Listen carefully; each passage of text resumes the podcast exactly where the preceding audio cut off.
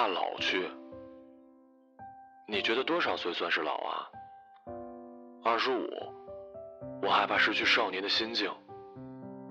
但我马上就老了，没关系，我会娶你，让你在我身边变老。你有戒指吗？你要的话，我就有。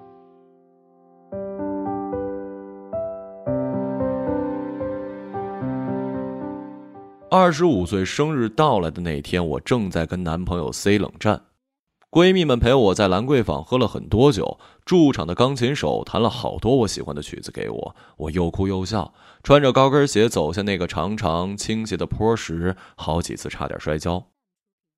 彼时的我觉得长大是一件很恐怖的事儿，需要满足更多的人，更宏大的期待。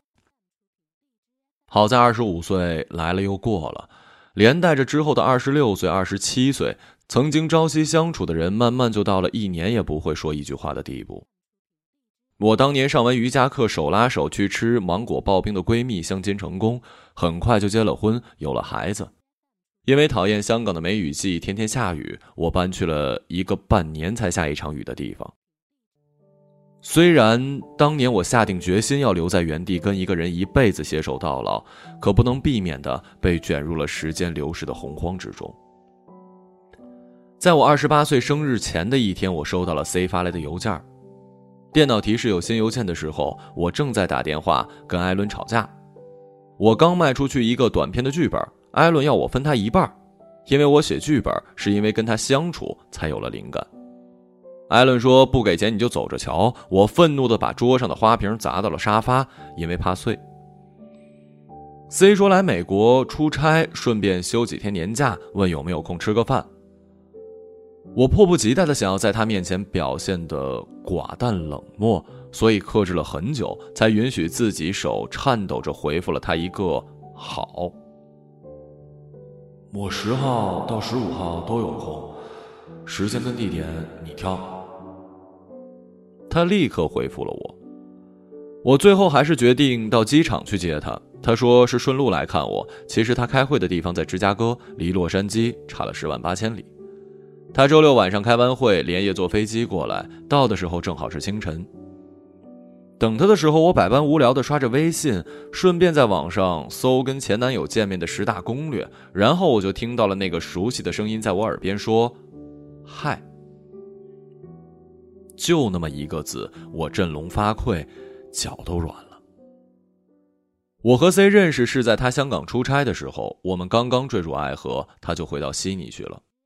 他原本是周日晚上走，结果临时改了早上的飞机。起床后，我蓬头垢面跳上一辆出租车就往机场赶，一边赶一边看着头顶上划过赤辣椒海湾，然后在大屿山上方拉起的飞机，生怕我到的时候他已经走了。我还记得那回到机场之后，遍地找不到他人，手机也打不通，却一抬头看到他在冲我招手，说嗨。他穿着浅灰色的上衣跟裤子，坐在玻璃墙的边上抽烟，整个人都隐匿到后面宏大的背景之中。如今也是机场，他依旧是连帽衫跟运动裤，依然站在我的面前，背着大包小包冲我笑，就像时光从未在我们俩的身上留下任何痕迹。我带着 C 去洛杉矶的华人区海鲜酒店吃了粤式早餐。我记得跟他无数次争吵，中间夹杂着他的欺骗，我的隐瞒，其他的男男女女。但是如今回想起来，跟他在一起的时光，能想起来的都是一些平时的细节，比如我跟他去避风塘炒蟹，他会把蟹钳拆开，把最大的那块塞到我嘴里。比如好多人去吃火锅，他能精准的夹起芝士包心丸放在我的碗里；比如过马路的时候我鞋带松了，他会自然的蹲下来帮我系好。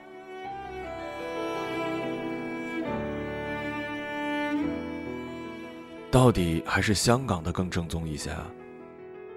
在人声鼎沸的茶楼，我要凑近他才能听清他说的话，于是又不可避免的看到了他长长的金色睫毛跟大海一样蔚蓝的眼睛。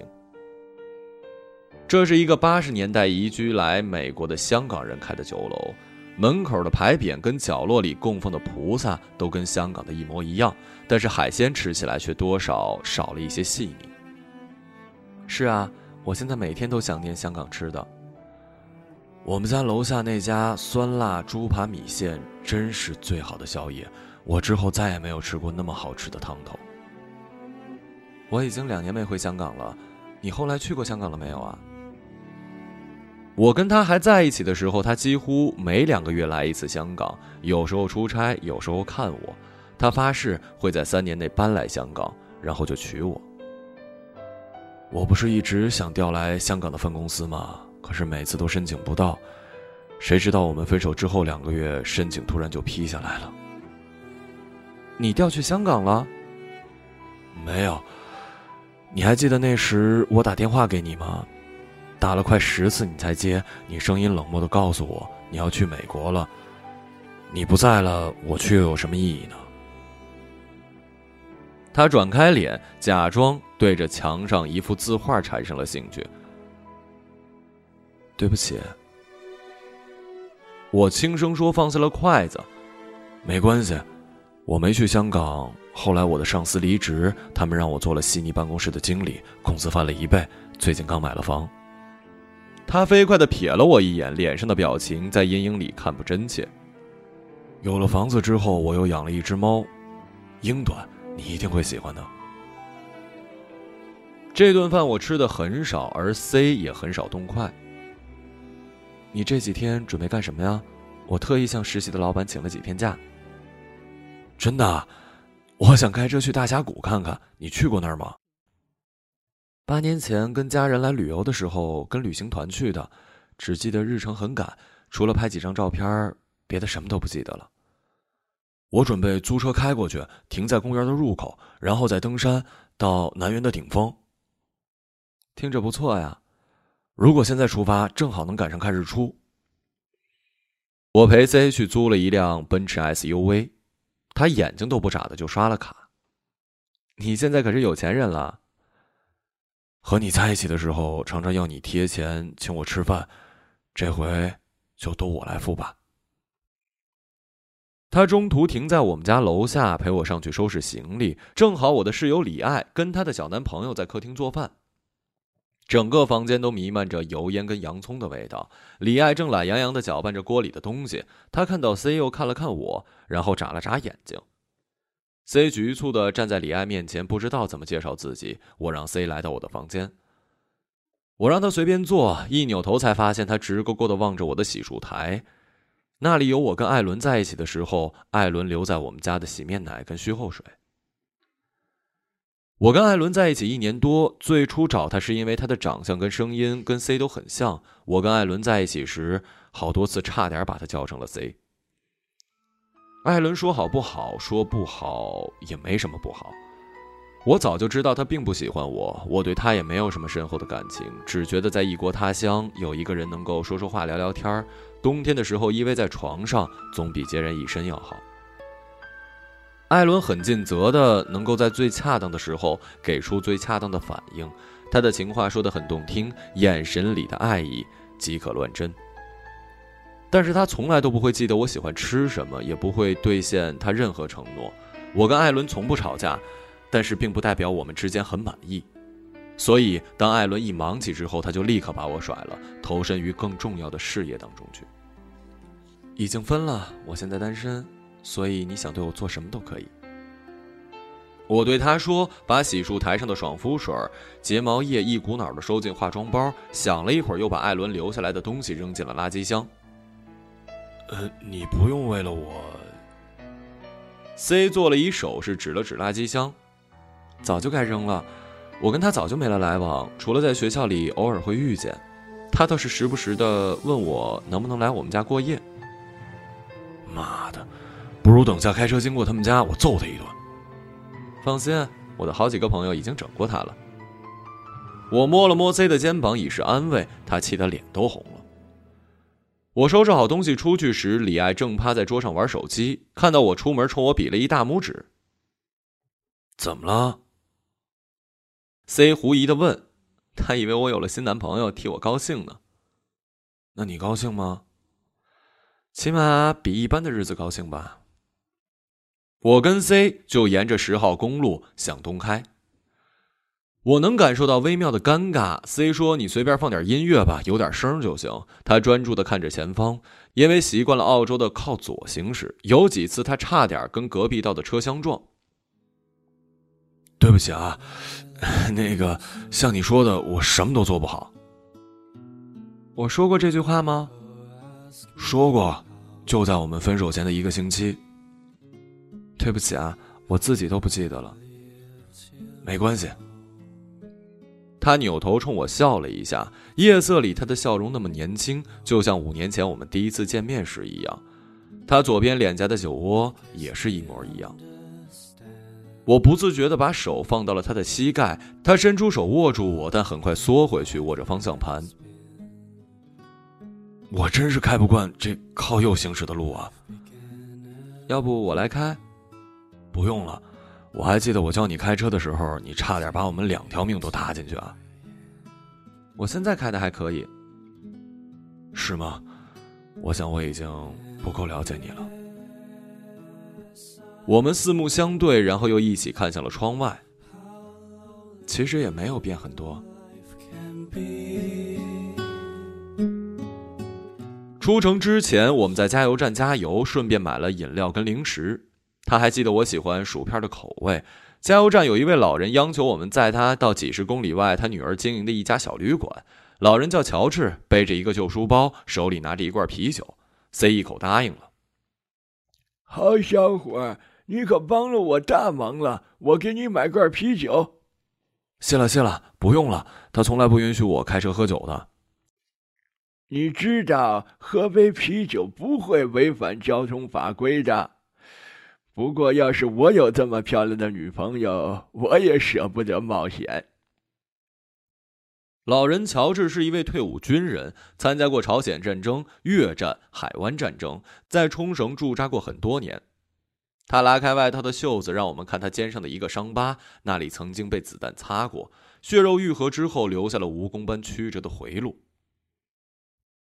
你们去哪儿啊？我们去大峡谷。那有什么意思啊？除了山就是沙漠。只是想去看看。可能是我老了吧，只想待在城市，有酒有人才热闹。我有一间挺大的公寓，每周末我的女朋友就会来过夜。说到女朋友，他满是褶皱的脸上露出了笑。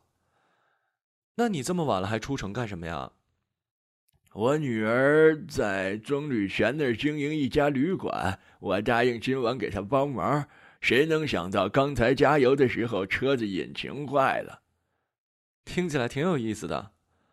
有什么意思啊？五个孩子分别跟三个老婆生的，现在他们散落在美国各个角落，有个女儿还去了加拿大。我之前可是飙车、出海、攀岩，样样都行。现在老了，什么都干不了了。总是，总是有可以做的事情吗。那倒是，我的女朋友比我小三十岁，常常黏着我。我虽然老了，但你别说，还能把她伺候的舒舒服服的。你们俩呀，这么年轻，一定要想什么就做什么。等你们老了。总会对这个世界心生厌烦的。乔治讲着讲着，就在后车座上睡着了。他孤独的缩成一团，靠着右边的玻璃上，此起彼伏的打着呼。他还以为我们是情侣呢。C 说这句话的时候，依然笔直的看着前方。李艾也以为我们是情侣。哦，对了。有一阵，你突然神经兮兮的发了一封邮件，说你有了未婚妻，到底怎么回事啊？要是你订婚了，我肯定不跟你去大峡谷啊。难为你还记得这事儿呢，我当时白天黑夜等着收你充满嫉妒的回信，您可倒好，半个字儿都不回。我当然嫉妒了，嫉妒的发狂，把你之前给我发的那些永远都会爱我的邮件拿出来看，一边看一边痛苦。李爱差点把我拖去看心理医生了。那你也没回复我，写了又删，删了又写，不知道说什么，而且也不想打扰你的幸福。车子穿过一个隧道，说话都有隆隆的回音。分手了。C 淡淡的说。这时响起了乔治的打呼声。我们在下一个路口把乔治唤醒，他在他女儿的旅店门口下了车，临走前不忘嘱咐我跟 C 要好好享受人生。高速公路在黑黝黝的崇山峻岭间延展，路上几乎一辆来车都见不到，只能看到马路上荧光色的小点指着远方。他的一生也挺酷的哈。如果我们不在乎金钱、绿卡、买房、工作，你说会不会更好啊？谁说他一生中就没有难处了呢？C 在难熬的寂静中又拧开了车载电台。凌晨一点三十七分，电台里播的是情感节目。一位妇女在问如何对她结婚多年的丈夫重新产生激情。你知道吗？我早晨醒来，看着他胡子拉碴的睡颜，闻着他的口气，我就觉得恐惧。性生活也非常无趣。那个女生连续不断的说，C 伸手关了电台。你知道吗？我跟未婚妻玛丽分手也是这原因。还记得我们约会了三个月，然后第一次上床的情景吗？我点了点头。怎么会忘呢？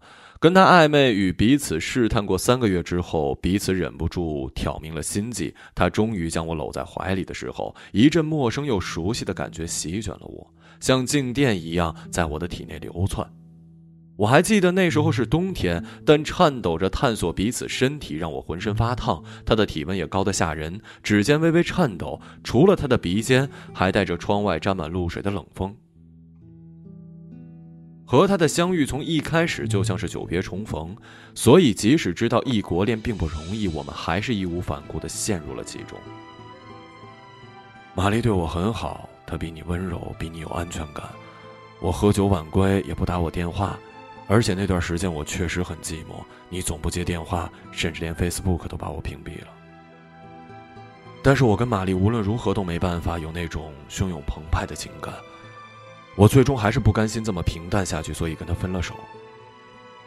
我真的是狠狠的伤了她的心，在伤了你的心之后，生活本来就应该是平淡的，像我们这么戏剧化，才不正常呢。和 C 分手之后，虽然很难过，但是按部就班的生活确实让我长舒了一口气。可能是因为体会过爱的浓烈，所以很怕被卡在无聊的日常生活齿轮上吧。你可真是渣男啊！是啊，但愿我不会伤害下一个爱我的人吧。C 和我分手前几个月查出来有躁郁症。这也解释了为什么他常常会控制不住自己的情绪，歇斯底里的发起怒来，或者令人疑惑的痛哭不已。我从未质疑过他很爱我，但也常常担心着他无法捉摸的发作。有几次他在家里发怒，摔碎了公寓里几乎所有可以摔碎的东西，并且抓着我的衣领，把我死死的钉在墙角，捏着我手腕咯咯作响。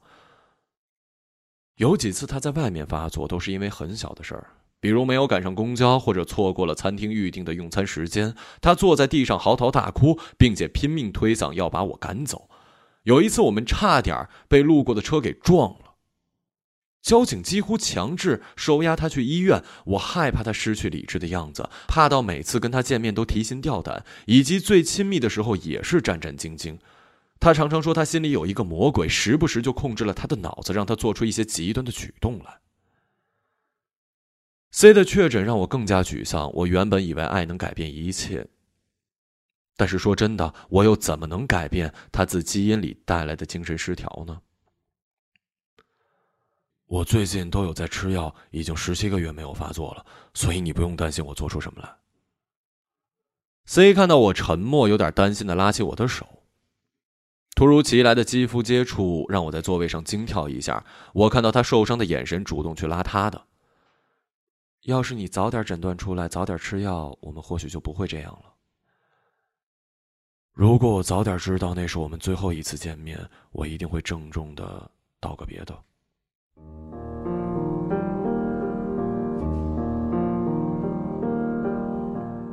那个时候他来香港看我，每天早晨做饭给我吃。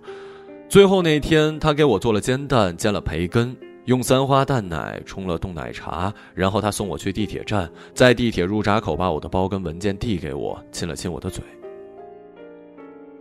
下回就轮到你来悉尼看我了。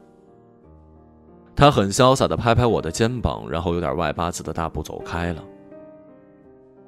他在人群里的背影那么明显，直到地铁来了，还在伸着脖子远眺。他飞回悉尼不久，我们再一次因为微不足道的事情吵了架，彼此撂了很多狠话。他的情绪突然崩溃，于是就立刻平静的分手，没有第三者，也没有钱财瓜葛。他把我公寓的钥匙寄还给我，我把他送我的戒指退还给他，以迅雷不及掩耳的程度退出了对方的生活。也不是最后一次见面啊，我们现在不正面对面的吗？也是。我们经过一个加油站的时候，有一对男女在路灯下吵架，女人哭得歇斯底里，男人走出去很远又回来，把外套披在女人的肩上。因为送乔治去了棕榈泉，我们额外绕了很多路。凌晨三四点的时候，C 已经很累了。我们好像没办法在日出前赶到了。他有点沮丧的说：“谁在乎什么日出啊？”我们很有默契的下了高速找东西吃。高速路边的麦当劳已经开始卖早餐，C 给我买了早餐全餐：炒蛋、汉堡扒、炸薯饼、热香饼和糖浆一字排开。他冲我笑起来。经过短短一夜，他的下巴已经长出了青色的胡茬。他不发脾气的时候，简直是天底下最讨人喜欢的。他幽默又健谈，见识很广，头脑转得很快。我们的朋友都喜欢听他讲世界各地旅行遇到的趣事。那个时候，我开始写小说集，夜晚常常失眠。他和我用 Skype 聊天他一边趴在床上困得不行，一边信口开河的给我讲故事。我现在看着他给我张罗早餐，把一杯热乎乎的可可塞到我冻僵的手里，觉得恍如隔世。我也不知道为什么就哭了起来，身体在暖气下化成了一滩水。没关系的，我在的，会好起来的。C 搂着我的肩安慰我，他递给我餐巾纸，让我大声的擦鼻涕，不停的拍我的背。小时候母亲对我很严厉，我每次哭泣她都会叫我不要哭，所以我每次哭都是无声无息的在流泪。C 则在一边说：“你要难过你就哭出来。”哭出来就会好多了，但我终究还是止住了眼泪。哭泣之后，我觉得饥饿，一个人吃光了整份套餐。C 又去买了一份。吃完之后，我们很默契的朝不远处的一家汽车旅馆开去。C 洗澡后喷了古龙水，他的亲吻闻起来很熟悉。他用的古龙水依旧是我们第三次约会时我送他的那款。我们开始熟悉又陌生的抚摸对方的皮肤。他右肩上的纹身是他曾效力的一家橄榄球队，是当地一个很小、几乎没有人知道的俱乐部。我每次去看他，都会在年久失修的体育馆喝着劣质的啤酒为他加油。自从跟他分手之后，我一场橄榄球赛都没看过。两年没见，他发福了，肩膀跟胸前的肌肉隐藏在一层软软的脂肪下。我试着枕在他的胸口，那是以前我们同床共眠的姿势。他总会用强势的一只手把我箍在他的胸前。有时我去上厕所，他会特别惊慌的醒来，在黑夜里紧张的呼唤我的名字。和你分手之后，我做任何事都提不起精神，也退出了球队。他有些自嘲的拍了拍自己挺起的啤酒肚，这么多罐啤酒里，有一大半是为了想忘记你才喝的。需要我道歉吗？不公平，为什么你分手之后反而瘦了，还有了肌肉啊？要变美了才能找到下家呀。我不希望你的下家就是因为美跟你在一起的。他一直很介意这一点，所以我们才约会了三个月都没有上床。他一直说：“我希望你知道，你即使不用付出身体，也能得到我的爱。”我们开始缓慢的亲吻对方，他从我的脖子一路亲到我的锁骨，他依然记得我每一个敏感的地带，但是记忆中那种浑身通电一样麻酥酥的感觉并没有如期而至。我转头去看 C，他看起来也很困惑。我们又试了试，还是没感觉。C 站起身，穿好他的四角裤，我去洗手间换上了睡衣。我能不能抽烟啊？他很喜欢抽烟，但因为我有哮喘，所以特地为我戒了。请便。他走过去，打开窗，把烟圈吐到了晨光里。天已经完全亮了。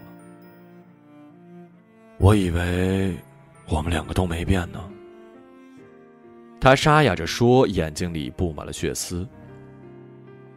就是因为我们两个都没变，所以你没有办法假装我们之间的那些矛盾都不存在。C 坐下来，头颓然的垂在两手之间。刚才在加油站，乔治偷偷告诉我，看得出来我们吵架了，让我好好哄你。我要怎么才能哄好你啊？我以为你分手之后就会跟简在一起，我们当年约会的时候，他就常常来插一脚。你不说我都忘了，没有简也没有其他人，你知道我们并不是因为情感破裂才分开的。我知道，我天生敏感，没有安全感。你又有躁郁症，我们真的不适合在一起。我想是吧？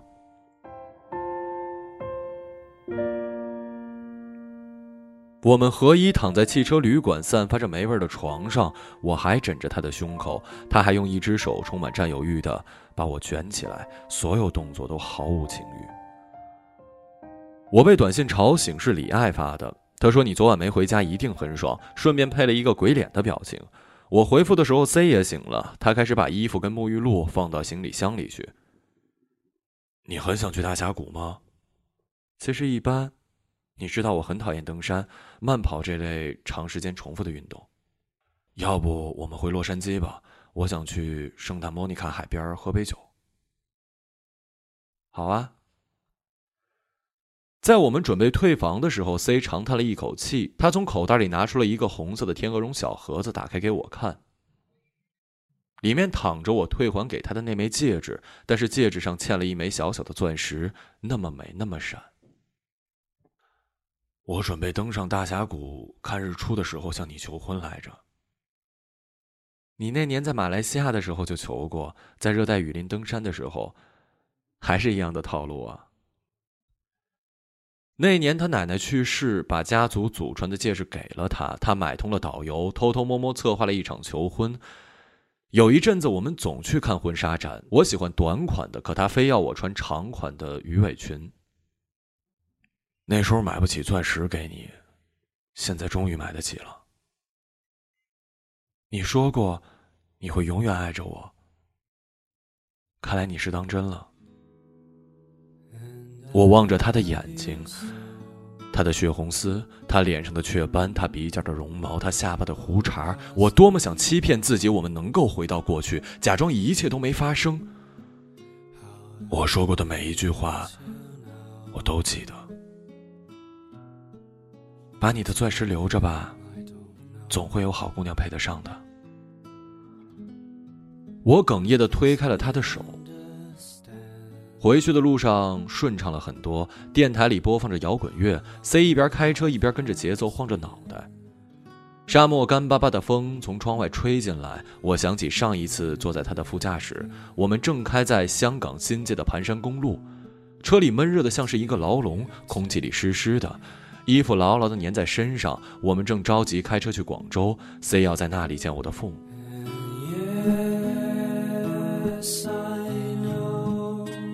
在时间的长河里，到底是什么都没变，还是什么都变了呢？